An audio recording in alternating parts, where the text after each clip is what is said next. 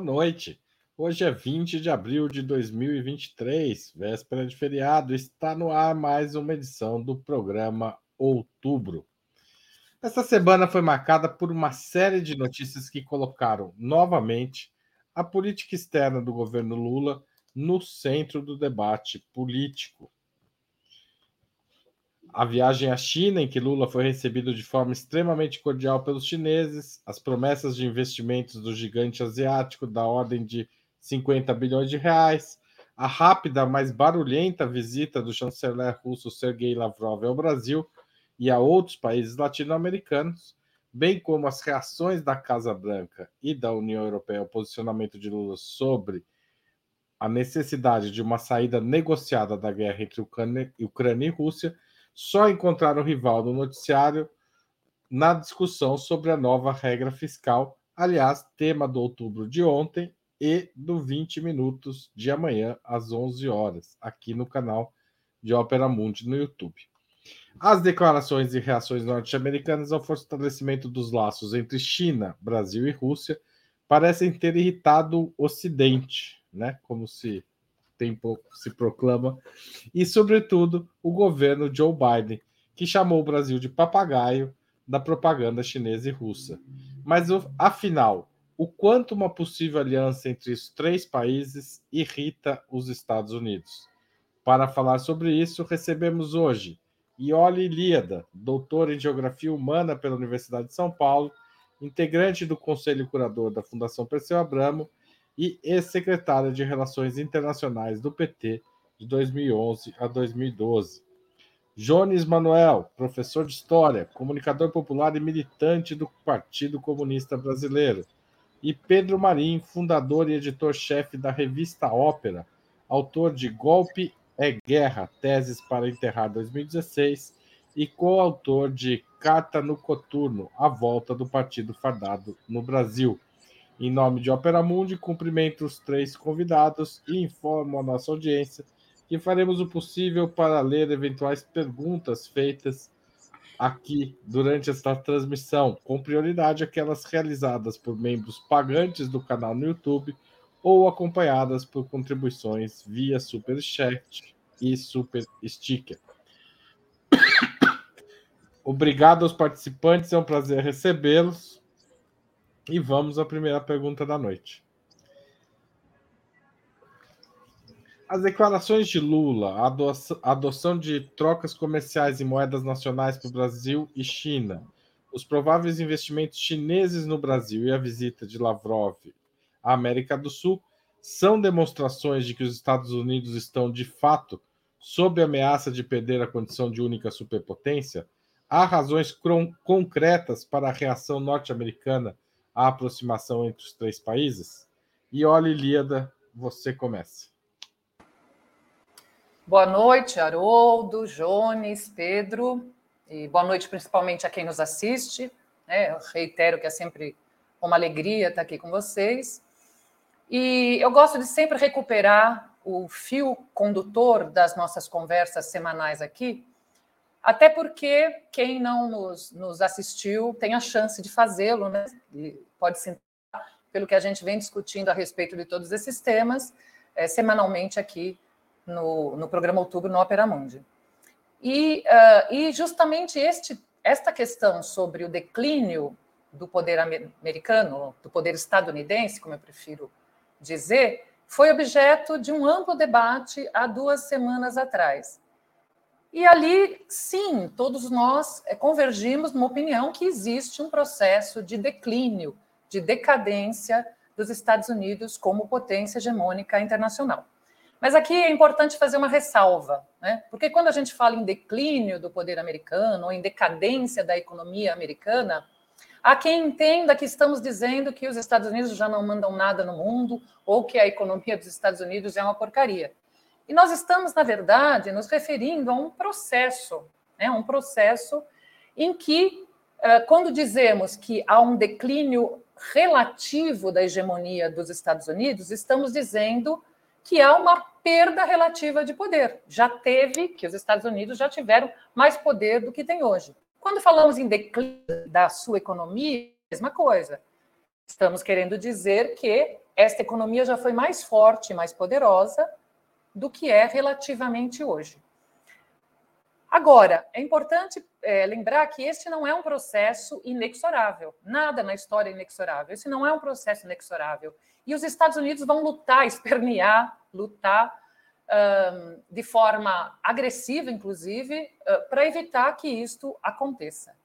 É, já falamos sobre isso. Ele vai usar as armas que possui, desde a arma do dólar, é, que ele usa para sanções, né, para. Para dificultar a vida econômica de outros países, até a, a guerra propriamente dita e a arena mais recente, a Ucrânia, passando por mecanismos para desestabilizar uh, governos. Né? Aliás, a Ucrânia também foi um, um local em que isso aconteceu. Então, é, existe um processo real, a meu juízo, de declínio do poder americano existe uma reação americana. Nesse sentido, para responder a sua pergunta, existem razões concretas para uma reação dos Estados Unidos? Sim, existem reações concretas. Essas reações concretas são as mesmas que, na minha opinião, justificam que o Brasil procure essa aproximação com China e Rússia. E eu explico. Para que, que o Brasil faz isso? Né? Objetivando o quê? Bom, faz isso para diversificar o seu comércio, diversificar suas relações comerciais, ampliar suas possibilidades de investimento, fugir das armadilhas do privilégio do dólar, dos riscos do privilégio do dólar, um, e para também contribuir para a construção de uma ordem mais democrática, multilateral, multipolar, etc. Ora, isso é exatamente o que, neste momento, os Estados Unidos não querem, porque tudo isso implica em que os Estados Unidos precisará relativamente perder poder. Né? A construção de uma ordem multipolar não se dará sem que os Estados Unidos percam poder, cedam poder. A construção de uma ordem econômica mais igualitária não se dará sem que os Estados Unidos ceda poder econômico, perca poder econômico. Então, para responder a sua pergunta, é, existe um processo de declínio, ele é objetivo e, por isso, objetivamente, há razões para a reação dos Estados Unidos, que nós, inclusive, já tínhamos aventado aqui no programa passado. Mas, uh, para concluir, então, eu acho que a reação agora ela está no campo da normalidade, digamos, daquilo que era esperado. O que mais chamou atenção, embora também não, deve, não devesse nos surpreender, não é nem a reação dos Estados Unidos ou da Europa, né, do, do chamado Ocidente, é a forma como a imprensa brasileira papagueou, para usar a expressão do John Kirby, papagueou uh, essa, essa reação. Na verdade, eles foram os porta-vozes, quando não é, amplificaram as críticas feitas. É, é, eu acho que é esse, isso é que deve, deve para esse fenômeno é que nós devemos colocar o nosso olhar. Tá certo, olha, espero que a gente volte a esse tema, porque ele é realmente. Jones Manuel. Então, é, como antes de tudo, aliás, boa noite a todo o público do Ópera, boa noite, Oli, boa noite, Haroldo, boa noite, Pedro. É, como o Iolo bem colocou, a gente já debateu isso aqui. Eu até tirei onda, né? Porque tem um certo pensador que aparece muito no vizinho do lado, no Brasil 247, que a cada lance ele diz que é o fim da nova ordem mundial, né? Que é o nascimento da nova ordem que começou o mundo multipolar. Então, assim, o Xi Jinping espirra, o Pepe Escobar fala que começou o mundo multipolar. E não é assim, né?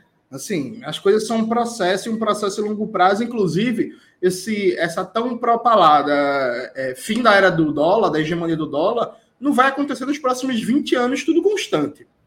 Percebe? A gente está falando de um processo assim de longuíssimo prazo, um negócio de 20, 30, 40 anos. Claro que nesse meio do caminho pode ter uma guerra mundial, pode vir um, um meteoro tipo que dizimou os dinossauros, pode acontecer uma revolução na Turquia, sei lá é, há uma infinidade de processos que podem mudar a temporalidade histórica.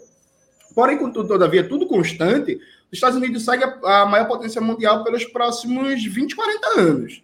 Então, é um processo de longo prazo. Esse é um ponto. O segundo ponto é que, veja, muito importante, e aí já, já a gente vai aprofundar isso, muito importante os anúncios feitos pelo presidente Lula na China, mas, por exemplo, o anúncio de comércio por fora do dólar se deu numa medida que até agora foi apresentada como voluntária. Então, os, os, os empreendedores privados, os burgueses, podem entrar ou não nesse novo esquema de pagamento. Então, é uma adesão voluntária. Há que se ver o nível que, de impacto que isso vai ter na relação do comércio Brasil e China, o quanto isso vai representar, por exemplo, de porcentagem total do comércio, da movimentação financeira. Tem que se ver, por exemplo, os Estados Unidos vão adotar medidas diretas de retaliação contra empresas privadas que aderirem a esse esquema, porque isso vai ter um impacto muito grande no nível de adesão que isso vai ter. Então, assim, tem várias coisas incertas. Várias, várias coisas incertas. Há alguns veículos, é, algumas reportagens na mídia progressista, parecia, dava notícia como se Brasil começa a abandonar o dólar, Brasil começa a sair da esfera do dólar. E tipo assim, galera, calma. Aliado a isso, eu acho que tem um elemento também que a gente não pode desligar a política externa do projeto interno. É, como você bem colocou, Haroldo, foi apresentado essa semana o novo teto de gastos, né, o projeto para o Congresso. Esse projeto tem como pressuposto amarrar, reduzir a, a médio e longo prazo o papel do Estado na condição da economia, de tal sorte que, a depender do mercado privado para caminhar para uma desdolarização, isso significa necessariamente, a nível de economia brasileira, isso caminhar no ritmo mais lento ou, em alguma dimensão, até não caminhar. Né? Acho que esse é um ponto importante, porque, inclusive no, na proposta de novo teto de gastos apresentada pelo Fernando Haddad, né, o homem que não conhece a Shen, mas todo dia compra um livro na Amazon, é, o BNDES e a Caixa estavam junto. Então, o processo, por exemplo, de usar os bancos públicos para pensar projetos estratégicos de desenvolvimento, inserir, por exemplo, como necessário para o financiamento, um, trocas comerciais por fora do dólar, isso está limitado. Então, eu acho que é papel dos Estados Unidos combater toda e qualquer declaração que vá no sentido da multipolaridade e de questionar a hegemonia do dólar. Eles estão jogando o jogo deles, percebe? Eles estão fazendo o papel deles. Agora, eu acho que do ponto de vista da gente, brasileiro, do ponto de vista analítico, acho que a gente precisa analisar com mais calma o que, é que isso vai significar concretamente porque a perspectiva colocada hoje no Brasil a curto prazo é de um protagonismo cada vez maior do mercado privado e não do Estado brasileiro comandando um projeto nacional soberano de desenvolvimento, para não falar de uma revolução socialista. Isso necessariamente limita as perspectivas de desdolarização da economia, porque, para concluir, o ministro Rui Costa, que é um reacionário, diga-se de passagem, falou que o novo PAC vai ser centrado em parcerias público-privadas. Nem vai ter, nem vai ser um PAC como foi o antigo do governo Lula. Isso rebaixa ainda mais as perspectivas do Brasil avançar na construção de um mundo multipolar. Tá certo. Pedro Marim, como você viu essa movimentação toda? Bom, antes, boa noite, Haroldo, boa noite, Oli, boa noite, Jones, e boa noite a todos e todas que nos acompanham, né? É, eu acho que não tem dúvidas é, de que os Estados Unidos se encontram em decadência, né, se encontram no processo de, de decadência, e inclusive eu chamaria a atenção de que é um, talvez os Estados Unidos seja o pior momento deles, não só desde a queda da União Soviética e do fim da Guerra Fria, mas desde o início, efetivamente, da, da Guerra Fria, desde a década de 50, é, talvez 60, né? Por quê? Primeiro, do ponto de vista do, do chamado quintal dos Estados Unidos, né, a zona de influência, a, enfim, a, a, a, zona vital aqui dos Estados Unidos, é, naquelas décadas, em 50, 60, a gente tinha a ascensão de uma série de, de processos de governos nacionalistas, é, muitas, em, em, em, muitas vezes de esquerda, quer dizer, a gente teve a Revolução Cubana, tinha os resquícios do, do peronismo na Argentina, do varguismo no Brasil, tinha o Jango, etc., de forma que o papel dos Estados Unidos no aonde é o seu espaço vital justamente estava em disputa. A gente teve a guerrilha do Che na Bolívia, que acaba em 67, etc. É, e segundo, qual que é o fato novo, né, nesse contexto? É que os Estados Unidos não só estão se confrontando com a União Soviética, que era, enfim, é, um, um, um, bloco gigantesco, mas estão se confrontando ao mesmo tempo com a Rússia e com a China, o que era o ponto central dos estrategistas norte-americanos é, ali nos 80, 90, do que não fazer, não se confrontar ao mesmo tempo com os Estados Unidos, com a Rússia e com a China. E, incrivelmente, o governo Biden é, entra nessa quando, enfim, quando a guerra da Ucrânia começa, né? É, hoje a gente tem um, um, um, processo em que efetivamente os Estados Unidos estão em confrontação com esses dois países e em que a China é uma potência econômica de uma tal forma que a União Soviética talvez nunca tenha sido, e em que há uma interdependência entre a economia norte-americana e a economia chinesa que nunca houve em relação à economia da União Soviética e dos Estados Unidos.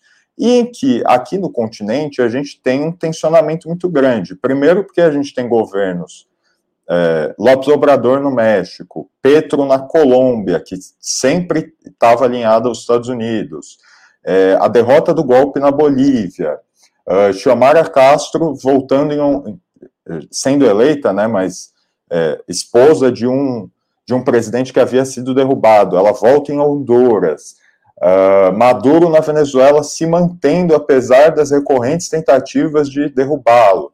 Daniel Ortega na Nicarágua se mantendo apesar das, das tentativas de derrubá-lo. E Cuba se mantém, né? É, e além disso, a gente tem um processo de muito tensionamento no Chile, que saiu por uma via reformista é, e bastante conformista com o imperialismo, eu diria, com o governo Boric, mas que continua tensionado. Peru, que está numa tensão incrível e que resultou na derrubada de mais um presidente, no caso Castilho. É... E, é claro, o Equador agora, em que um presidente alinhado aos Estados Unidos está para cair, né? E os americanos aparentemente estão se adaptando. Então, é... eu concordo com a Ioli de que não é uma decadência dada, isso é um absurdo, e com Jones, né? É, mas é um, talvez seja um dos piores momentos históricos dos Estados Unidos. Tá certo. O chanceler Sergei Lavrov, em sua viagem pela América do Sul, depois de passar pelo Brasil, disse que a Rússia vai atuar para reduzir a dependência da Venezuela em relação à economia norte-americana. Os russos, mesmo em guerra, têm condições de fato de apoiar significativamente a Venezuela, ou isso tem um peso mais diplomático do que concreto economicamente? É, Jones Manuel. Não, veja, eu acho que a Venezuela já tem uma parceria estratégica de longo prazo muito importante com a Rússia, né? Desde a época do Hugo Chávez, o processo de modernização das Forças Armadas da Venezuela foi feito muito comprando material militar russo. Então, é uma parceria que já vem bastante tempo. Agora, a Rússia está distante da Venezuela. A Rússia não é essa potência econômica que se pinta. Esse é um ponto importante se dizer. Viu? Há também um costume de colocar a Rússia e China, meio que a Rússia e China é, é desafiam a hegemonia dos Estados Unidos. Parece que a gente está falando de economias do mesmo tamanho e do mesmo porte. Por uma série de processos históricos, a Rússia tem uma capacidade militar que é desproporcional à sua capacidade econômica. A Rússia, enquanto potência militar, é muito mais importante globalmente do que, do que é enquanto é, protagonista econômica. A Rússia tem uma participação muito baixa no comércio global. Os monopólios internacionais russos têm um papel muito baixo nas cadeias globais de valor. A Rússia está longe de ser um dos maiores competidores do mundo em marcas de carros, celulares, microchips, eletrodomésticos. É material aeroespacial e por aí vai. O que a Rússia é uma potência global inquestionável no mercado mundial de armamentos. A Rússia tem um protagonismo muito importante e a Rússia tem ativos que sabe usar muito bem, né? Por exemplo, é um dos principais fornecedores de combustível para a Europa e maneja isso muito bem, como agora, no caso, como retaliação às sanções e às pressões que vem sofrendo. É, além disso, o problema da Venezuela, veja, não é tanto os parceiros internacionais. Acho que a Venezuela ela conseguiu, do ponto de vista diplomático, durante 2020 e 2021 se criou uma lenda que é assim, Maduro está isolado. Isso nunca aconteceu. A maioria dos países da Assembleia Geral da ONU, por exemplo, nunca aderiram às medidas unilaterais dos Estados Unidos contra a Venezuela. Eu lembro, inclusive, que saiu uma reportagem na revista Ópera do Pedro Mari, em que detalhava uma votação que foi proposta pelos Estados Unidos, em que 130 países, não me falha a memória, votaram contra a resolução dos Estados Unidos, reconhecendo o governo Maduro como governo legítimo da, da Venezuela. Então, assim, o problema da Venezuela não é bem tanto um problema de isolamento diplomático. A gente está falando muito mais de um problema de uma economia rentista, né? que é uma, uma monocultura do petróleo, que por uma série de motivos, e que não é um processo fácil, nunca conseguiu se industrializar e que sofre muito com a queda do preço do petróleo no mercado global e com as sanções dos Estados Unidos e o confisco, por exemplo, de reservas que o Reino Unido praticou. Então, a economia venezuelana é uma economia muito frágil. Como a economia monodependente do petróleo, é, a capacidade de, dessa economia de ser asfixiada é muito maior, percebe? É, de tal sorte que, inclusive, até no cenário atual, a, a economia venezuelana vem melhorando porque o, várias sanções dos Estados Unidos foram abrandadas, porque como com o resultado da guerra da Ucrânia, tipo, o petróleo venezuelano passou a ser mais importante para os Estados Unidos, inclusive o Maduro voltou até a ser tratado com carinho e amor, né? É, eu lembro que quando os Estados Unidos buscaram uma reunião, não vou lembrar agora o funcionário de alto nível do Departamento de Estado foi buscar uma reunião com o Maduro assim que começou a guerra da Ucrânia, na mídia burguesa, em alguns setores, se deixou chamar o Maduro de ditador e voltou a chamar ele de presidente. Aí você vê, é um milagre, né? A democracia voltou, bastou eles precisarem do petróleo, é uma coisa linda. Pedro Marim, sua vez. Bom, é, como o Jones disse, de fato a Venezuela está numa, numa parceria estratégica com a Rússia já há algum tempo, mas de fato essa parceria tem um, um caráter muito mais militar do que econômico. É, além das razões apontadas pelo Jones, é, eu apontaria mais uma, pegando um, um, gancho dele, que é que, veja, a, do ponto de vista dos russos, eles não precisam de mais petróleo, compreende? E a Venezuela, o que ela tem a oferecer, fundamentalmente, é isso.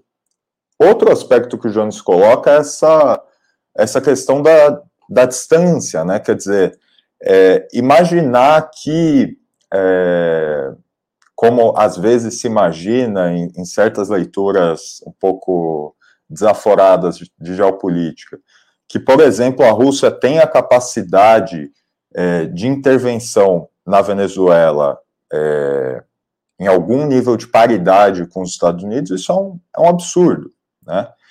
É, então, eu diria que é, esse tipo de, de intenção russa vai se dar muito mais no campo militar, e nesse sentido tem sido muito importante, quer dizer, a reorganização do exército venezuelano, e eu diria, é um processo fundamentalmente interno, mas que contou com é, uma modernização é, de armamento, etc., é, em contato com os russos, para mim é o fator fundamental para é, pelo qual o, o Maduro não foi derrubado numa das 300 tentativas que tentaram é, fazer com o seu governo, né?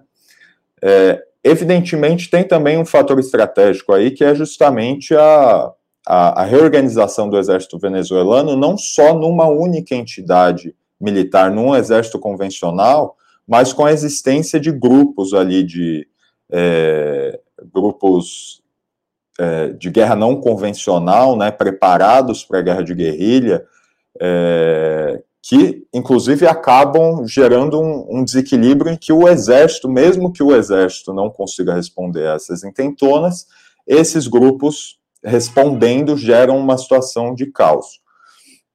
Então, veja, para mim, é uma, é uma declaração que fica mais no campo diplomático e no campo militar. No campo militar, sim, tem bastante importância.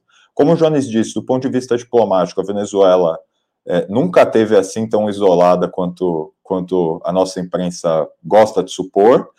É, mas do ponto de vista econômico, que é o, para mim, para a Venezuela, é a questão fundamental hoje, é, a China tem muito mais a oferecer do que a Rússia, sem dúvidas. Tá certo. E olhe, e você, como vê essas declarações da Rússia em relação à Venezuela? Então, na linha dos que me antecederam, né, acho importante lembrar, porque uh, esse assunto vem à tona na medida em que, saindo do Brasil, Lavrov foi para a Venezuela, seguiu para Cuba e, e, e, vai para a Nicarágua. Então, essa, essa, esse encontro, essa visita, acabou de acontecer.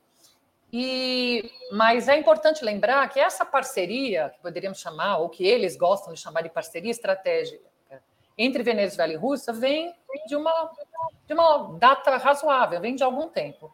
Tanto assim que no comunicado da chancelaria, né, do, do, do, do ministro de Relações Exteriores, o Ivan Hill, ministro da Venezuela, no comunicado que ele fez acerca do encontro que ele teve com o Lavrov, ele disse que acordaram basicamente ampliar o ritmo e também o volume, ou também os volumes, da cooperação em matéria de petróleo, medicina, agricultura, farmacêutica e novas tecnologias. Ampliar o ritmo e os volumes, ou seja, trata-se não de acordos novos, mas, na verdade, de reforçar ou incrementar acordos antigos. Também concordo que, uh, do ponto de vista econômico, isso não vai resolver o problema da Venezuela. Aqui, o mais importante é a sinalização geopolítica. Essa é, isso é o que mais interessa. E interessa a ambos os lados pelas razões que discutimos até agora. Interessa a Rússia e interessa a Venezuela. E, e, o aspecto que eu gostaria de ressaltar, até porque os que me antecederam já, já falaram, já meio que esgotaram vários detalhes a respeito disso, é que Novamente, nós temos aqui uma situação que, como vocês sabem, faz tempo que os Estados Unidos tentam desestabilizar os governos de esquerda da, da Venezuela, utilizando todos os meios, as sanções econômicas, as, as, as desestabilizando por dentro, enfim. Um, e o resultado disso acaba sendo, como acontecia na época da Guerra Fria, empurrar esses países para os braços de outros, de outras outros candidatos à potência ou de outros parceiros comerciais, geopolíticos com alguma força. É interessante, isso aconteceu muito na época da Guerra Fria. Eu, eu sei que meu tempo está acabando, mas eu vou concluir. Cuba, por exemplo, né, todo mundo sabe que Cuba planejava, depois de fazer a revolução, ter um caminho mais um caminho próprio né, para a construção do socialismo. E ela foi empurrada para o colo da União Soviética no momento que os Estados Unidos aprovaram o bloqueio. Então, e a Venezuela também é um caso assim, quer dizer, não sei, não sei, a gente não sabe, não existe ser na história, mas o fato é que a forma como os Estados Unidos se comportam com relação à Venezuela só poderia fazer com que ela procurasse na Rússia esse aliado estratégico. Tá certo. É, e, e para vocês, em que medida o voto do Brasil no Conselho de Segurança defendendo a investigação das, explos das explosões no gasoduto Nord Stream fazem parte das motivações da, desse incômodo, dessa irritação dos Estados Unidos com o Brasil. Aquilo ali, esse voto marcou uma certa virada de posição brasileira com relação ao conflito Ucrânia-Rússia ou não? Pedro Marinho, você que começa dessa vez. Bom, é, esse é um, é um fator fundamental, talvez seja um dos fatores que mais incomodam os americanos. É, mas antes eu vou é, fazer um pequeno, uma pequena recuperação histórica aqui, até para informar é, quem está nos acompanhando, né?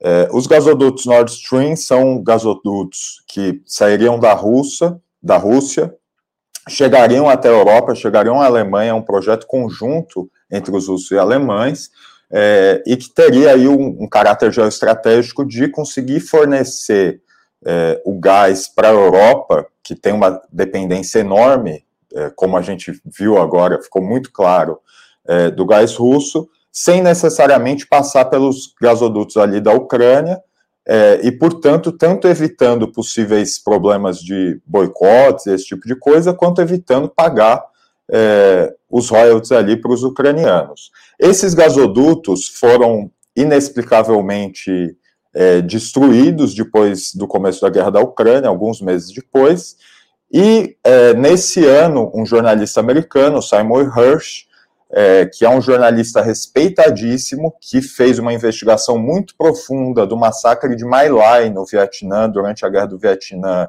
confrontando as posições oficiais, não só do governo americano, mas a, da própria imprensa alinhada a esse governo, e demonstrando que, de fato, aquele massacre tinha, tinha, tinha se dado. Um jornalista que tem muitas fontes, desde aquela época, é, dentro do, do Pentágono, do Departamento de Estado, é, ele vem com a revelação de que os americanos seriam os responsáveis pela destruição, pela explosão é, dos, gasodutos, dos gasodutos Nord Stream é, ali no Mar Báltico, se eu não estou enganado. É, depois que ele vem com essa revelação, essa matéria dele, que é muito detalhada, é completamente ignorada é, nos Estados Unidos, os grandes meios não publicam, como tinham feito, aliás, com a, com a, denúncia dele lá na Guerra do Vietnã. No entanto, tem uma enorme repercussão na Europa, e especialmente, é claro, na Alemanha, que era o país que tinha o projeto conjuntamente com a Rússia. E aí, curiosamente, Haroldo, e esse é um, é um ponto interessante, pouco após essa matéria do Simon Hirsch, começou a aparecer, primeiro no New York Times e depois em veículos alemães, uma matéria que dizia que não, que os responsáveis pelo, pelo, pela explosão do gasoduto Nord Stream, na verdade, não tinham sido os americanos, mas sim um grupo independente é, pró-ucraniano que teria alugado um, um, um iatezinho, um barquinho, e feito a explosão do que é, talvez, um dos maiores gasodutos do mundo, um dos projetos é, mais estratégicos, mais importantes do mundo.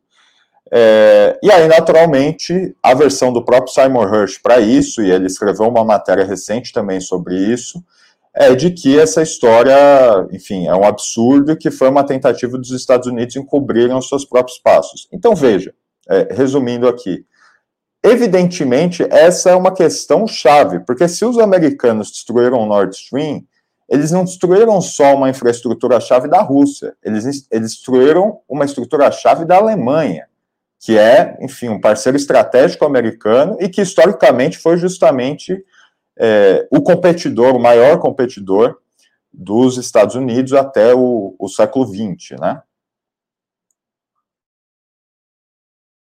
Sim, mas você acha que o voto do Brasil, só para encerrar, para não perder, sua explicação foi muito boa, mas eu queria que você falasse sobre o voto do Brasil no Conselho de Segurança. Pode ter que ser rápido, porque você já estourou seu tempo, mas seria legal. Sim, sim, eu acho que é, é um fator fundamental, um fator relevantíssimo. É, talvez seja, é, como eu disse no começo, um dos fatores mais é, que mais é, desesperaram os americanos, porque o mundo quer saber se os Estados Unidos de fato colocaram uma bomba é, num projeto de infraestrutura de um de seus aliados mais próximos, né? Então, para mim, essa é uma das questões fundamentais, junto com a discussão que o Lula fez na China sobre a questão do FMI, da hegemonia do dólar, etc., são, para mim, as duas questões fundamentais no momento, né? Tá certo. E olha. É, eu não tenho dúvida de que o voto do Brasil no Conselho de Segurança, junto com China e Rússia, incomodou os Estados Unidos. Agora, eu, eu tenho a impressão que esse incômodo é, tem a ver mais com o conjunto da obra, não foi só com esse fato isolado. Porque vamos lembrar, é, os Estados Unidos, ainda no período eleitoral, meio que mandam uma sinalização para o Brasil de que não apoiariam nenhum golpe. Depois, o Biden logo reconhece o Lula, assim que ele é eleito, convida para ir aos Estados Unidos. O Lula vai aos Estados Unidos, embora naquela ocasião já anuncie uma ida também à China, mas uh, e, e, naquele momento também já tivesse ido à Argentina, uh, retomado a CELAC, mas ele vai aos Estados Unidos, se encontra com o Biden e, e logo depois, pouco tempo depois, há aquele voto que nós aqui já, já criticamos, inclusive aquele voto na Assembleia Geral da ONU, voto condenando a Rússia, exigindo que a Rússia se retirasse de todos os territórios ocupados, etc, etc, e etc. Nesse, nesse momento, os Estados Unidos acreditavam, na minha avaliação, que o Brasil um, assumiria uma posição realmente mais próxima a, a, ao Biden. É, e, e, eu acho que a manchete do Washington Post, naquela matéria da semana passada, da quinta passada, foi bem reveladora, porque o título era O Ocidente esperava que Lula pudesse ser um parceiro. Eu acho isso revelador. Só que tudo que o Brasil fez depois, a inflexão que se seguiu, é, foi, foi fazendo com que os Estados Unidos vissem que no mínimo, no mínimo, como diz também a matéria, né, o, o Brasil tinha seus próprios planos. Então, eu acho que é, é, é esse todo que uh, fez com que os Estados Unidos percebessem que eles tinham o Brasil como um aliado facinho, né? Facinho. Aliás, é preciso dizer que para aqueles, para aquela imprensa, é, nossa imprensa vira-lata, vira-lata no sentido do, do complexo, né? De vira-lata, do Nelson Rodrigues, é que uh, o, o Brasil, o Lula vai visitar o Biden, o Biden dá uma atenção pequena ao Lula, protocolar, e oferece ao Fundo Amazônia a quantia ridícula para transações internacionais, para coisas dessa natureza, de 50 milhões de dólares.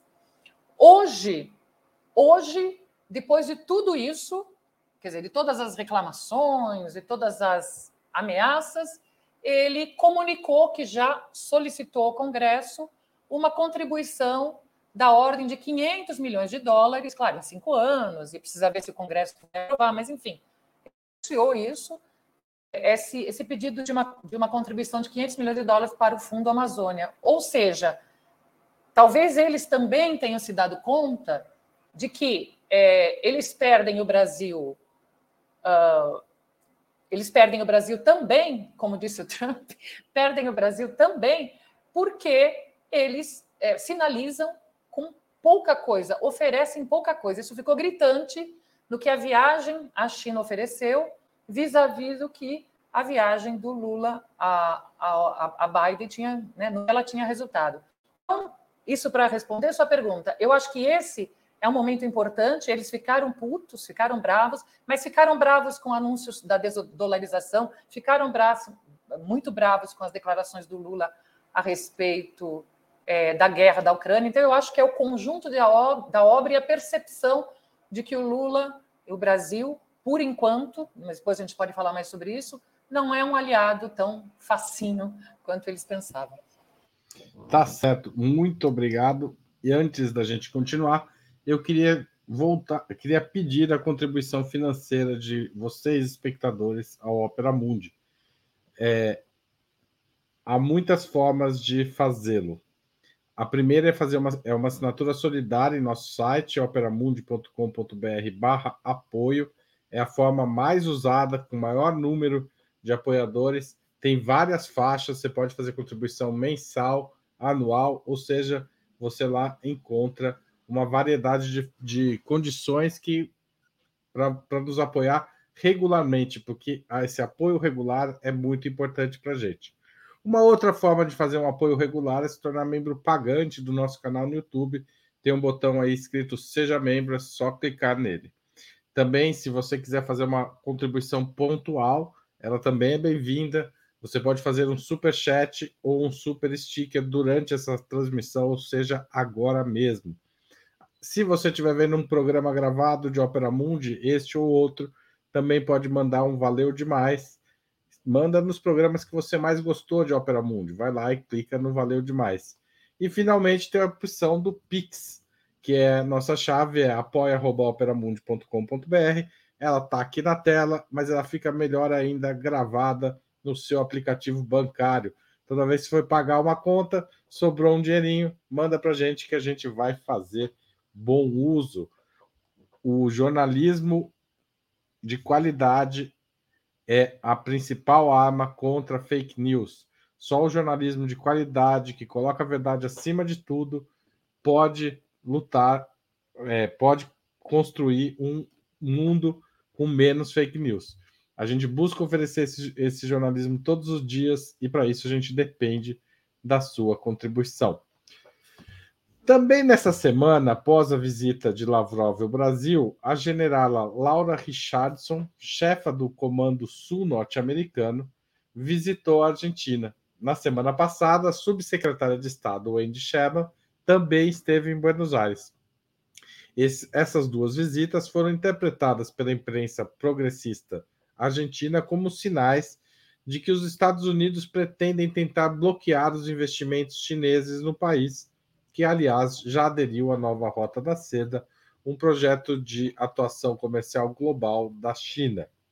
Os Estados Unidos podem tentar usar a Argentina para prejudicar os interesses brasileiros, chineses e russos na América do Sul? E olha. É, eu não quero me meter na condição do programa, mas acho que o Jonas não, não falou na, na pergunta passada. Ai, ai gente, e agora que vocês avisam, vamos voltar para o Jones? Mas, não, estou propondo para começar com ele, que eu acho mais. Começa com o Jones, e Jones, você responde também a outra pergunta. Tá, então, vamos lá. Começa falando então, pelo Conselho de Segurança, depois a gente volta. Desculpa. Acaba sendo duas coisas. Veja, eu acho que a questão, e a Ali colocou muito bem, é um conjunto da obra. Né? Os Estados Unidos está no papel de fazer o dele, de defender suas posições, especialmente quando tem os republicanos fungando no cangote, e aí as pesquisas de opinião até agora dão vitória, inclusive dos republicanos na próxima eleição, e há uma crítica de que a diplomacia do Biden não consegue enfrentar a China, os Estados Unidos não conseguem recuperar a liderança global. Então, tipo, é o governo dos Estados Unidos, é o imperialismo estadunidense e o grupo é, dirigente nesse momento, os democratas fazendo o seu. Eu acho que também tem um elemento que é, veja, há fissuras na Europa. Né? O Macron vem cada vez mais buscando assumir esse papel de apresentar uma nova alternativa para a Europa que não um papel de submissão absoluta aos Estados Unidos. A Alemanha com Angela Merkel tentava um pouco cumprir esse papel com a vitória da social-democracia. A social-democracia é um cadáver insepulto, né, como diria um grande revolucionário, e tem uma posição muito mais subordinada do que a Merkel, inclusive. Aqui eu vou abrir um parênteses, né? É vergonhoso você ver que a Alemanha, dirigida pela Angela Merkel, tinha uma, uma posição de autonomia maior do que pelos social-democratas. Né? Enfim, a social-democracia deveria ter acabado. É, então, eu acho que tem um problema aí de fundo. Né? O, o, Macron, cumprindo, inclusive, uma tradição da burguesia francesa de guardar um certo grau de autonomia frente ao imperialismo estadunidense, tenta aproveitar essa oportunidade histórica para dizer, ó, aqui não está dando certo. Porque a Europa é uma das maiores afetadas pelo custo da guerra até agora, em termos de inflação, aumento do custo de vida. É, os dados da economia europeia sinalizam de que o continente pode entrar em recessão. Essa é a tendência, inclusive, nesse momento. De tal sorte que a, o debate sobre o gasoduto, a sua explosão, todo mundo sabe que foi os Estados Unidos. Eu sabia disso, o Pedro sabe, todo mundo sabe. Isso não é novidade. Então, se me chamar para dar o depoimento, eu posso afirmar com tranquilidade: foi os Estados Unidos que explodiu. A gente sabe disso. E o Brasil tem uma posição que, a meu ver, é correta, porque, veja, é, ninguém fala isso, mas foi a, aquela, aquele acidente na base de Alcântara, aquilo foi dos Estados Unidos também, viu? E nesse caso, a teoria da conspiração não é, porque a gente não tem força política para ir a fundo da questão. Mas foi. E é, é uma posição pró-soberania brasileira, nesse caso, o Brasil votar a favor da investigação e não aceitar a desculpa dos Estados Unidos. Porque não tenha dúvidas que, por exemplo, nesse pacote de acordos que os Estados Unidos, os Estados Unidos o Brasil assinou com a China, tem um acordo de tecnologia aeroespacial sensível. Assim, gente, vamos lá, a gente vive no mundo real. Os Estados Unidos vão tentar sabotar isso, né? Vai ter sabotagem industrial. Sabe, tipo, é isso. Estados Unidos não vai olhar o Brasil num acordo de tecnologia aeroespacial com a China e vai dizer: ah, perdemos, não dá para fazer nada, eles já assinaram um acordo. Vamos respeitar os contratos e fingir que nada aconteceu. O que respeita os contratos é o PT. Por isso que erra tanto. Mas fora o PT, ninguém respeita contrato, não. No capitalismo, não. Percebe? Então, acho que é uma posição, inclusive, do Brasil defensiva. Acho que há é, é, é, necessário, inclusive, dar, uma, dar um, um, novo padrão de civilidade ao direito internacional, porque nos últimos tempos a expropriação das reservas da Venezuela, a explosão do Nord Stream, há um processo de barbarização do direito internacional em que, segundo a mídia burguesa, começou com a Rússia, porque a Rússia invadiu a Ucrânia e é a primeira vez que isso acontece, mas não. Nos últimos anos há um processo de barbarização do direito internacional em que coisas que eram pensadas como muito improváveis, como expropriar as reservas internacionais de um país, é, por exemplo, passaram a ser normalizadas. Tipo, nada acontece feijoada e é isso aí. Então, acho que a posição do Brasil foi muito acertada. Para finalizar, nem vai dar tempo de entrar no ponto da Argentina, mas para finalizar, acho que tem um ponto aqui importante. Veja. Não, mas eu vou deixar você entrar no ponto da Argentina, não vou fazer isso. Não, não, não, não nem, nem precisa. É, eu até deixo para os colegas responderem. Mas veja, essa viagem do Brasil o, presidente Lula foi muito criticado. E aí, nesse ponto, eu vou ser lulista agora. Eu vou agradar meus amigos do PT. Vejam, o Lula não fez nada de errado nessa viagem. Viu? A diplomacia brasileira, inclusive, essa sequência foi um show. Foi um show. Assim, quando é, é, criticaram muito Lula, porque, por exemplo, Lula falou que a Ucrânia não volta e que o Zelensky, que a Ucrânia não, a Crimeia não volta e que o Zelensky está querendo tudo e que assim não dá para negociar. Gente, isso é verdade. A Crimeia nunca mais volta. Sabe, tipo, vamos ter um debate realista aqui. Sabe? Tipo, a, a, é, essa semana, inclusive, do ponto de vista, a meu ver, de política externa, semana que passou, foi a melhor semana é, do, do, do governo Lula. Foi assim, uma sequência de gols que parecia o esporte naquela campanha da Copa do Brasil que ganhou o título, sabe? Foi muito bom. Que, lamentavelmente, foi ofuscada, porque no dia da viagem o Haddad resolveu combater o contrabando digital e depois falou que, no, que, que comprou tudo de um livro na Amazon e por aí vai, que acabou que no grosso da imprensa brasileira, não que a imprensa ajude, né, mas enfim, acabou que não se deu o, o debate e a reflexão necessária sobre o significado. Para não dizer que só foi perfeito, fecha o raciocínio. Uma tragédia, um crime de lesa pátria, o ministro Rui Costa comemorar um acordo com o Fundo Árabe que sanciona a privatização da Relan né, a refinaria Landolfo Alves, lá da Bahia, que foi a primeira refinaria nacional de petróleo, um símbolo da Aeropetróleo é Nossa, foi privatizado por 30% do valor do governo Bolsonaro, diretamente envolvido no escândalo das joias, e o ministro vai fecha um acordo de investimento para produzir hidrogênio verde no valor de 10 bilhões em cinco anos, sancionando a privatização. Mas aí, não que esperasse nada diferente do PT, porque o PT nunca reviu uma privatização, né? O PT sempre trabalha com a ideia de privatizou, a gente diz amém e finge que nunca aconteceu. Mas tirando isso, foi uma ótima semana.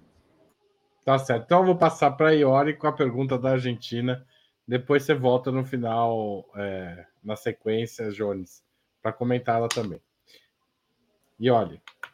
Puxa, se eu soubesse que o Jones ia criticar tanto o PT, eu não tinha dado essa. Não, então lembrado que ele não tinha falado. O programa virou a balbúrdia. Defenda o PT aqui, olha. Pode, Imagina, antes, antes não, pelo contrário, eu adoro, pelo contrário, eu acho bom que o Jones faça as críticas, porque assim a gente não precisa fazê-las, né? E pode tocar o programa e responder o que. É porque em várias delas eu concordo, talvez não no tom, eu concordo no conteúdo, talvez não no tom, mas concordo no conteúdo. Mas evidentemente eu estou tô, tô brincando. Mas indo para a Argentina, eu acho a pergunta sobre a Argentina muito boa, porque é, nós discutimos aqui também na semana passada qual, quais poderiam ser as reações, não as reações verbais, as reações uh, uh, fáticas dos Estados Unidos diante dessa possível, uh, dessa possível aproximação, não só do Brasil, mas da América Latina como um todo, é, da China, da Ásia, de outros polos econômicos. E, uh, na ocasião, eu disse que eu achava que a saída bélica no momento não, não está colocada, uh, embora a gente sempre possa surpreender. A saída econômica sempre pode haver sanções, mas um, corre isso, o risco é aquele a que eu me referi antes, é empurrar a gente mais ainda, a gente, América Latina, mais ainda pro, no colo de, de, de China e outros parceiros. E a terceira alternativa que eu achava mais viável era a desestabilização por dentro. E aí é que eu acho que a Argentina pode ser um, um, um elo débil vocês sabem que há eleições este ano na Argentina. Como todos sabem, a Argentina é o segundo país mais importante da América do Sul. E há, há eleições esse ano. E a Argentina está com dois problemas graves, passa por dois problemas graves. Um é um problema econômico. É um problema econômico. O, o governo Fernandes herda uma situação econômica muito difícil do, do Macri, do governo anterior, do governo do Maurício Macri, e que ele nunca conseguiu resolver. É um, era um, era um problemas uh, sociais graves, né? Então, um, uh, uh, pobreza, até fome na Argentina, desigualdade, etc. E um, um problema de um empréstimo contraído pelo Macri junto ao FMI, que precisava ser pago com todas aquelas condicionalidades impostas. E o governo, na verdade, durante esse, esses anos todos, ficou exprimido entre uh, ministros da economia que queriam fazer uma política restritiva, alô Haddad, uma política mais restritiva para dar conta deste pagamento, Quer dizer, veja, é um problema que nós não temos, na verdade, nós não temos dívida, dívida externa, dívida com o FMI, mas entre, entre, esta, entre uh, aqueles que queriam fazer uma política restritiva para uh, pagar a, a, dívida, isso só ampliava os problemas sociais, e aqueles que tentaram, depois houve troca no comando da economia, e, e tentaram resolver os problemas sociais, só que já numa situação em que a economia estava muito fragilizada para isso. Enfim, é neste, este é o cenário econômico. Inclusive, uh, tem havido manifestações, ainda são pequenas para os padrões argentinos, mas tem havido quase todo dia manifestações fora FMI. É algo que a gente esqueceu, né? A gente já fez isso aqui e a gente esqueceu. E o segundo problema que decorre desse é o problema político. Há eleições esse ano, a situação é, dos governistas não está nada boa. É, quem tem aparecido na. Quer dizer, de, depende um pouco se aparece a Cristina como candidata, melhor se a, a, a governista é quando a Cristina é candidata, embora haja uma dúvida sobre se ela vai poder ser candidata por causa dos problemas eh, judiciais que ela está submetida, e os outros candidatos são frágeis, e é, as pesquisas, a última pesquisa mostrou que, em primeiro lugar, eu tenho até aqui os números, acho que vale a pena. Eu separo tudo aqui, depois eu, eu tenho dificuldade de achar, é legal, né? É, mas acho que vale a pena, aqui, ó. É, as últimas pesquisas, porque vocês sabem que existe uma coisa na Argentina, eu vou tentar ser breve. Existe uma coisa na Argentina que são as eleições primárias, o passo, que elas realmente definem quem serão os candidatos, né? E isso vai ser agora em agosto. Então, você vê, 13 de agosto, é, é, é pouquíssimo tempo. E a, né, nessa, numa delas das pesquisas, e tem várias, né, mas numa dessas pesquisas, o, a coalizão governista aparecia só com 18,7%, foi a primeira vez que ela apareceu com menos de 20%. O, quem aparecia na frente ainda era os, os Juntos, Juntos por el Cambio, né, que é o partido do Macri, e o candidato é o Horácio Rodrigues Larreta, né, que, é equivalente ao prefeito de Buenos Aires, e quem está subindo é o Javier Milei, que é um candidato dessa extrema-direita moderna, né? que justamente é, sai, uh, os seus é conhecido como liberal, os seus, os seus, uh, seus apoiadores são los liberales, né? e que uh, apareceu com 20,8%. Ainda tem um número muito grande de indecisos, na casa dos 31,6%, então há uma indefinição, mas para convergir agora na resposta e encerrar. Ou seja, há um problema grave na Argentina e não é difícil, portanto, que, uh, que na cabeça do Departamento de Estado dos Estados Unidos seja eles vejam a Argentina como um campo vasto para contribuir para uma derrota da esquerda e imaginando que novamente a partir da Argentina possa se reconstruir uma contraofensiva da direita no continente, como aconteceu na vitória do Macri. Tá certo. É, Pedro Marim, depois vou dar um tempinho para o Jones também, não vai ficar de fora desse assunto, não. Bom, a, a Ioli falou genialmente sobre a situação interna da Argentina e a tensão pré-eleitoral ali na Argentina, o que, claro, é, é, um dos cálculos dos americanos nesse momento, é, mas, primeiro respondendo a pergunta, sim, os, os americanos pretendem usar a Argentina contra o Brasil e, se possível, o Brasil contra a Argentina, é, simples, e, e eu posso afirmar assim porque essa é uma estratégia de longa trajetória dos americanos no continente. Tem inclusive um livro muito bom, é, genial, do Luiz Alberto Muniz Bandeira, que é, é Brasil, Argentina Estados Unidos, conflito integração na América do Sul, ou alguma coisa do tipo. É, e já no prefácio é, já se fala ali sobre essa longa trajetória né, de balancear um dos países com o outro. Então, como a Ioli falou da, da questão interna, existe um cálculo geopolítico é, que é fundamental, que é se Brasil e Argentina se unificarem num bloco latino-americano, é, especialmente num contexto em que, se você tem a Bolívia além disso, você fundamentalmente vira o continente, do ponto de vista geopolítico. É, isso se deve muito por conta. É, bom, o Brasil tem uma costa gigantesca, né? Pegando aqui toda a face ocidental do continente, mas a Argentina é a porta de entrada para o Prata, né, a bacia do Prata, que fundamentalmente vai cair lá na Bolívia, quase no Paraguai.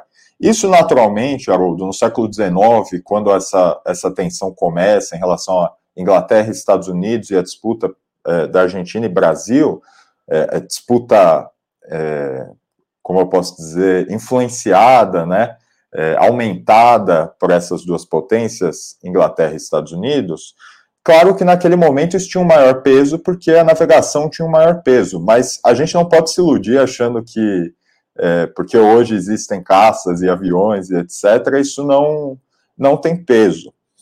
É, então, sim, é, para mim está muito claro que, como a Ioli falou numa outra resposta, os Estados Unidos perceberam que o Brasil não vai vir de graça assim, que o governo Lula não vai se alinhar automaticamente ao Biden, porque ele fez alguns acenos à, à, à manutenção das eleições, do processo eleitoral normal no Brasil, e me parecem que já começam a mover peças na Argentina, é, sendo que estão impossibilitados, ou ao menos está muito difícil continuar mexendo as peças na Colômbia, no México, na Bolívia, é, como vinham fazendo, né? Certo. E você, Jones? Como você participa desta nossa questão? Veja, eu tenho um comentário rápido. É, eu acho que o, o, governo Alberto Fernandes é uma lição muito importante para o Brasil. O Alberto Fernandes pegou uma herança maldita, que foi o acordo com a FMI, que terminou de afundar a Argentina. A Argentina tem um problema histórico com a economia altamente dolarizada e com um, nível de vulnerabilidade externa muito maior que a economia brasileira. Por exemplo, a gente não tem nada parecido com as reservas cambiais que o Brasil conseguiu acumular durante o período, primeiro período governativo do Lula. De tal sorte que, quando o Alberto Fernandes ganha a eleição, se tinha uma escolha de Sofia ali para fazer. A gente mantém um acordo com o FMI, faz a gestão disso e tenta fazer um governo minimamente popular, que foi o que foi feito, ou a gente parte para o enfrentamento, que seria ultra radical, rompe o acordo com a FMI, tenta buscar fontes de financiamento rebeldes e enfrentar todas as sanções é, e sabotagens que viriam em decorrência disso. A escolha do Alberto Fernandes, do, do peronismo argentino, foi manter o acordo com a FMI. Isso foi trágico. Percebe? Isso tirou todo o potencial transformativo do governo. Na prática, o governo Alberto Fernandes é um governo que tenta remendar o nível de destruição social que a Argentina sofreu com o Macri. Grosso modo é isso. Assim, recompor políticas públicas, recompor ministérios que foram finalizados, gerar um pouquinho mais de emprego, combater um pouquinho mais a fome, voltar a apoiar a agricultura familiar, voltar a apoiar as cooperativas de produtores e por aí vai. Muito parecido com o cenário brasileiro. A gente tem uma escolha de Sofia agora também. Né? E, pelo visto, a tendência do governo Lula o novo teto de gastos é fazer a mesma escolha que os peronistas fizeram na Argentina. Para mim, o final vai ser o mesmo. Dito isso, a Argentina tem um nível de integração nesse momento maior com a, com, com a China, muito mais ousado do que o Brasil. A Argentina é parte da nova rota da seda. E o, o pessoal fala que eu pego no pé do Haddad. Eu juro que não.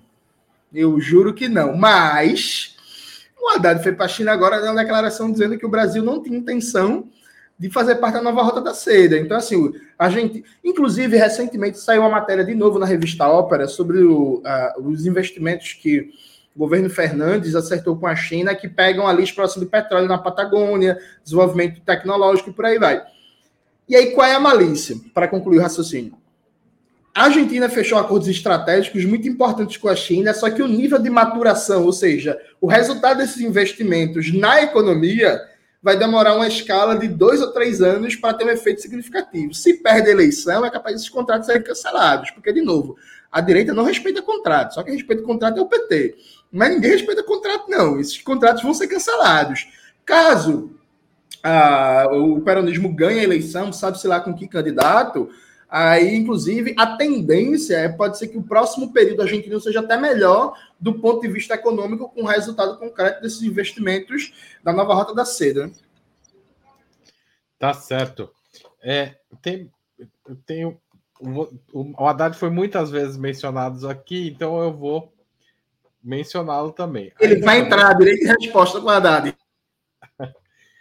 É, pois é, tô, tô, tô, Haddad vai ter que vir aqui a semana que vem falar, porque é só falou dele.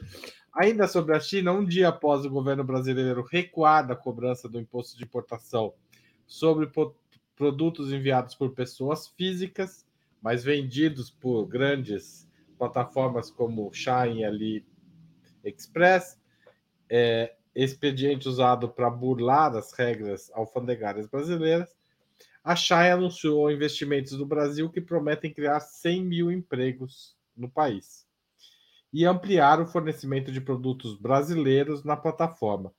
Como vocês avaliam esses dois movimentos, o recuo do governo e os investimentos da Shine? Eu vou passar para a Ioli, porque daí já a gente, ela pode misturar tudo nessa conversa e deixar aqui mais animada ainda a nossa noite. Eu vou tentar ser sucinta para dar mais tempo para o Jones, né? É, o, não, falando sério, eu, eu acho que isso só demora. Esse movimento foi é, atabalhoado, atrapalhado, é, desastroso num certo sentido, porque veja bem, essa medida anunciada assim do nada, primeiro foi anunciada como uma medida fiscal, arrecadatória.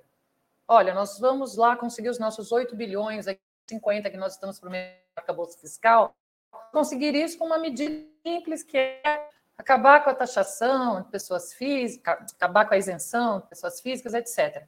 Uma medida que afetava a classe média e setores populares, quer dizer, mas foi anunciada como uma medida fiscal. Logo em seguida, como a repercussão foi ruim, é, se disse: não, não, não é nada disso, não, não é, não, é por razões é, fiscais, até porque pegava mal você começar a sua, a sua busca por arrecadação fiscal nos setores mais populares. Então, não, não é nada disso. O que nós queremos, na verdade, é resolver um problema é, de, de irregularidade fiscal, ou seja, Empresas que estão utilizando desse expediente para evadir fisco, para sonegar imposto. Continuou gerando um grande problema até que, é, e, e as informações são de que foi uma decisão do próprio Lula, o governo resolveu acabar com essa medida. Só que o estrago já estava feito. E a pesquisa Quest, que foi divulgada essa semana, mostrou que é bem interessante, né? Porque a, a popularidade do, do, do, Lula, do governo Lula cai, ela não está num nível muito alto, ela caiu de 40 para 36. Uh, mas quando se pede para apontar alguma medida negativa, uma grande parte diz que não sabe, 30 e tantos por cento diz que não sabe. Só que a medida negativa que mais foi citada foi essa, da taxação desses produtos. Então, olha o estrago que foi feito. Bom, e finalmente, para encerrar, essa, digamos, essa reviravolta com a conversa que o, que o Haddad mantém com a Shay, reviravolta, porque até outro dia ele nem conhecia, né? que ele mantém com a Shen, e, uh, e, e, e, essa declaração de que a empresa pretende, a empresa está disposta a fazer um acordo, que é um acordo, vejam, no melhor espírito da viagem à China, da qual ele participou, né? É um acordo entre as partes em que a empresa se compromete a, em algum prazo, é, nacionalizar a produção, chegar a nacionalizar até 85% da produção do que ela vende, o que é um acordo muito melhor, porque é, enfrenta um problema que é real, que é o fato de que a facilidade com que essas mercadorias entram no Brasil, de fato, inibe a indústria brasileira, de fato, exporta empregos. Mas veja, esse é um acordo muito mais positivo, é um acordo é, é um acordo que, que, se você anuncia, ele é popular. E, no entanto, para chegar a ele, houve um monte de bombada e o governo um preço alto. Agora eu vou pular o Jones, vou passar para o Pedro, só para dar uma. segurar a audiência, para ver a resposta do. Olha, olha, Haroldo, se tratando do Haddad, eu não sei se, se é a melhor opção. É, veja, é, primeiro, quanto à medida, né, a medida anunciada. É, é justo, tem uma, uma medida de justiça, é, fundamentalmente é correto e está de acordo com a lei você querer, é, enfim, que, as, que, que essas empresas paguem os impostos devidos ao fisco. Isso é, eu acho que não está em debate e, e, talvez esse seja o problema. Né? O Haddad não consegue entender que as coisas que estão em debate não são as coisas que ele, é, sentado no seu escritório rodeado de livros e caixas da Amazon, é, se coloca, né? Então, assim, primeiro, quanto à medida, a medida é justa. Agora, a questão é, a, a gente tem que decidir se o Haddad ele é realmente uma pessoa eu chamei, eu, eu, chamei esse tipo de franciscano tecnocrata, né? Quer dizer, se ele é um, um bobo útil com essa verve de, de dirigente de empresa, de liberal, etc., ou se efetivamente ele, na verdade, é muito esperto e está agindo como, como inimigo do governo.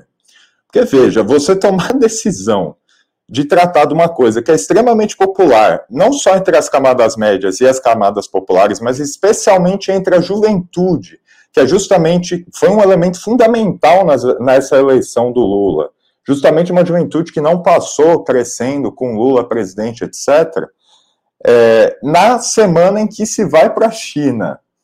E você, e, e aliás, e um terceiro fator, num contexto em que a principal discussão econômica em pauta, na, na, na, na boca do povo, não só dos jornais, é a questão da taxa Selic e da manutenção ou não da autonomia do Banco Central, posição, é, é, discussão na qual o povo tem a posição pró-Lula, o Haddad consegue, com essa medida que ele tirou da, da cartola, ou seja lá o que o, que o Haddad usa em cima da cabeça, é, conseguiu simplesmente apagar tudo isso, apagou a viagem à China, apagou a discussão da Selic e ainda, como a gente viu justamente na pesquisa da, da Quest, é, da Quest, eu acho, né?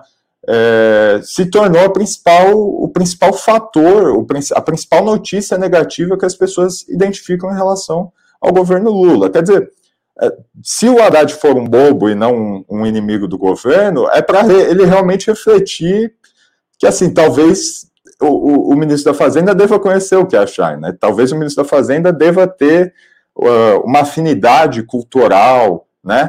Deva ter um contato com as coisas, mesmo que sejam as coisas bobas que o povo faz, né? E não as coisas geniais como apoiar o Jeff Bezos comprando livro pela Amazon. É, mas talvez seja importante, porque é esse povo, afinal, cuja economia ele rege, né? E quanto ao anúncio da Shine, eu concordo plenamente com a Iori, enfim, no fim a, é, a Shine foi mais responsável do que o, o próprio ministro, né? É, e claro, é uma medida é uma medida excelente, é uma medida que não só resolve o problema, né, é, fundamentalmente, como tem essa capacidade de criar empregos aqui no Brasil, o que é, é bastante curioso, talvez seja até é, um elemento aí para se pensar a relação China-Brasil, justamente quando se tem uma empresa desse porte é, tão disposta a, a, discutir esse tipo de coisa de uma forma tão aberta. Eu não sei se a Amazon está tão disposta assim a abrir vaga de emprego no Brasil e quais empregos serão esses, etc. Tá certo. Jones Manuel. Veja, os pontos principais já foram abordados, então vou pegar alguns pontos laterais. Depois do episódio da Shine, saiu uma matéria no Globo em que, segundo o Globo, e aí não foi desmentido pelo governo, mas segundo o Globo, o ministro Paulo Pimenta, da SECOM, decidiu que a partir de agora as medidas anunciadas pelos ministérios teriam que primeiro passar pela SECOM para depois serem anunciadas para se pensar táticas de comunicação. Se isso for verdade, é um absurdo, nível de amadorismo. Né? Porque, para mim, eu, inocente como sou, meus poucos 33 anos, eu imaginava que toda medida ministerial deveria passar articular pela SECOM, para a SECOM pensar, inclusive, como parte de uma tática global de comunicação do governo com a sociedade. Né? Acho que esse é o primeiro ponto. Então, assim, eu espero que, se era assim mesmo, se cada ministério funcionava como uma ilha em que a SECOM via a posteriori o impacto da medida, que isso mude. Acho que esse é o primeiro ponto. O segundo ponto é que na internet alguns, algumas pessoas simpáticas ao governo vieram com a desculpa que a Haddad não tinha que conversar com a Chay e com a Shopee antes, não, porque eram fraudadoras, estavam burlando a legislação brasileira e que não tem que conversar com isso. Acho que tem um ponto fundamental.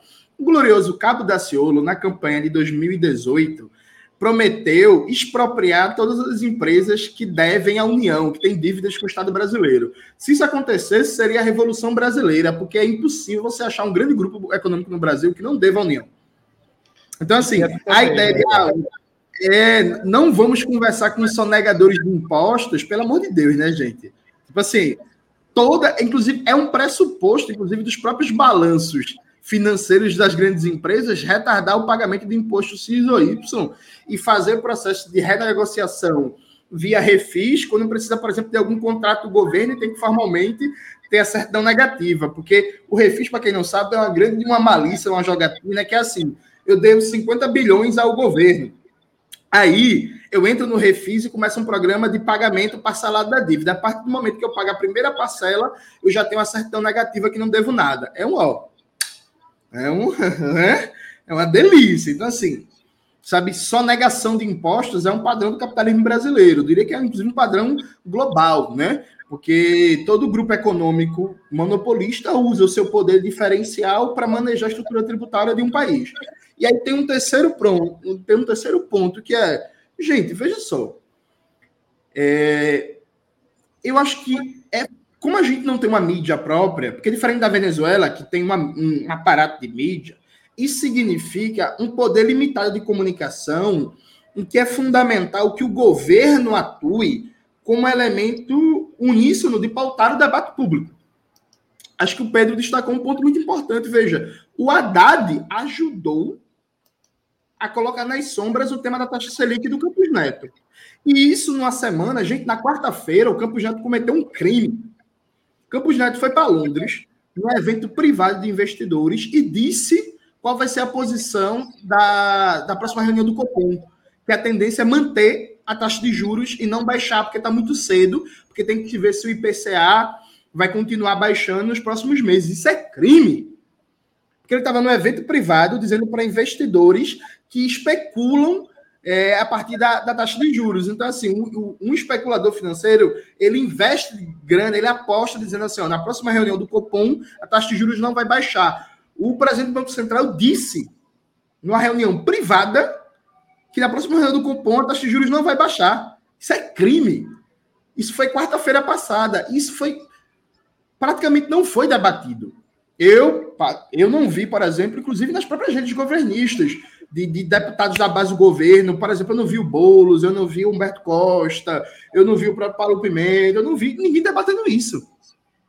Eu vi a Carta Capital, que soltou uma matéria, o Reinaldo Azevedo, saiu uma nota na Folha, a nota da Folha não era crítica, porque a gente estava debatendo Shopee, é, Shine, não sei o que, percebe a gravidade do negócio? Então, assim, eu recomendo o ministro Haddad pare de falar, que é horrível, inclusive, uma, uma comunicação tecnocrata, é incapaz de pronunciar a palavra pleno emprego, é incapaz de pronunciar palavras como redução do custo de vida, e o governo volta a ter uma estratégia de pautar a redução da taxa Selic, porque, para concluir, veja, além do perigo que é o teto de gastos, os sinais de deflação estão aumentando, viu?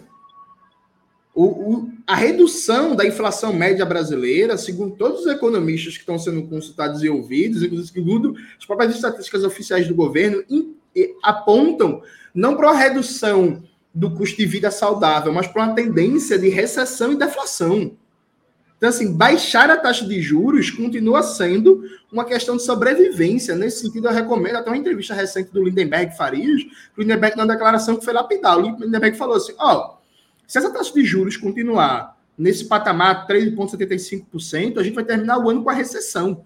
Isso pode ser um golpe mortal no governo Lula, na, na popularidade do governo, com impactos devastadores na eleição de 2024. E é verdade. E tipo assim, momento, o tema não. João, você está estourando bem o tempo, mas eu vou. Desculpa, terminei, concluí.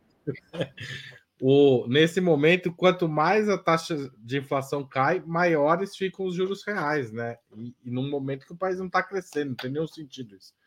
Bom, é, a gente passou bem do tempo aqui hoje, gente. Queria agradecer vocês, mas eu vou fazer uma última pergunta, respostas de um minuto, tá bom?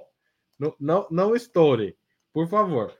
Lula e Celso Amorim proclamaram, inclusive durante a campanha eleitoral de 2022, que o Brasil deve ter uma política externa altiva e ativa.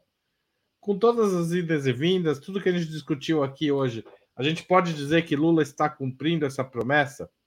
Vou começar pelo Pedro Marim dessa vez. Veja, é, primeiro, as últimas semanas. Oi? As, as últimas semanas do, do, da política externa do governo Lula, eu fiquei pessoalmente surpreendido, positivamente surpreendido. Eu não achava, eu achei que o tom ia ser bem outro. É, no entanto, me parece que, primeiro, sim, é, é, até o momento isso tem se concretizado. No entanto, eu vou rememorar uma coisa que o Jones falou e que eu tinha falado no programa anterior, que é isso depende também das condições internas, da estabilidade política interna, além da questão econômica. Então, enfim, no momento em que a discussão do GSI volta à pauta, a discussão dos militares volta à pauta, é, é uma questão a, a não se perder de vista. Tá certo. Jones Manuel. Não, a política externa vinha sendo muito ruim com o Mauro Vieira. Eu acho o Mauro Vieira um dos piores ministros desse governo. Eu, particularmente, demitiria ele, porque, assim, muito ruim, péssimo. Porém, contudo, todavia, o Celso Amorim está ali. O Celso Amorim, assim, dispensa elogios e qualificações, né? um dos quadros mais preparados da política brasileira, de longe. Sim, é assessor especial. E o Lula também, quando pega as rédeas do negócio, o negócio funciona bem. Mas esse Mauro Vieira, para mim, não empolga, não, viu? Mauro Vieira é o Vitor Pereira, técnico de futebol da política. Tá certo. Eu, como corintiano, só, só, só, só não posso achar mais grave essa acusação do que um flamenguista. E olhe. Telegraficamente, de novo, fazendo aqui a genealogia dos nossos programas. Quando houve o voto do Brasil na Assembleia Geral da ONU, voto junto com os Estados Unidos e Europa, é, nós respondemos a uma pergunta aqui sobre se isso significava uma mudança estratégica na orientação da política externa brasileira. Os três que estavam aqui, eu não lembro mais quais eram, qual era a composição da bancada, mas nós três que estávamos aqui dissemos que achávamos que era muito cedo para dizer, que tinha sido um erro, mas que era muito cedo para dizer isso. E, de fato, por tudo que aconteceu, eu, neste momento, nós podemos há uma, há uma intenção no mínimo, do Lula, do Celso Amorim, em fazer uma política, em manter uma política ativa e altiva. Mas, e com isso eu encerro, a gente não pode esquecer de uma coisa. A gente sempre diz que este governo está em disputa. E o que a gente não pode esquecer é que também a política externa do governo brasileiro está em disputa. Tá certo, gente. Muito obrigado por essa noite. Acho que foi bastante produtiva, muitas informações, conectamos muitas coisas e foi um prazer receber vocês. Até semana que vem. Valeu. E valeu a todo mundo que assistiu a esse programa, participou do chat, contribuiu, compartilhou, mandou para frente essa história. Valeu e até mais. Tchau, tchau.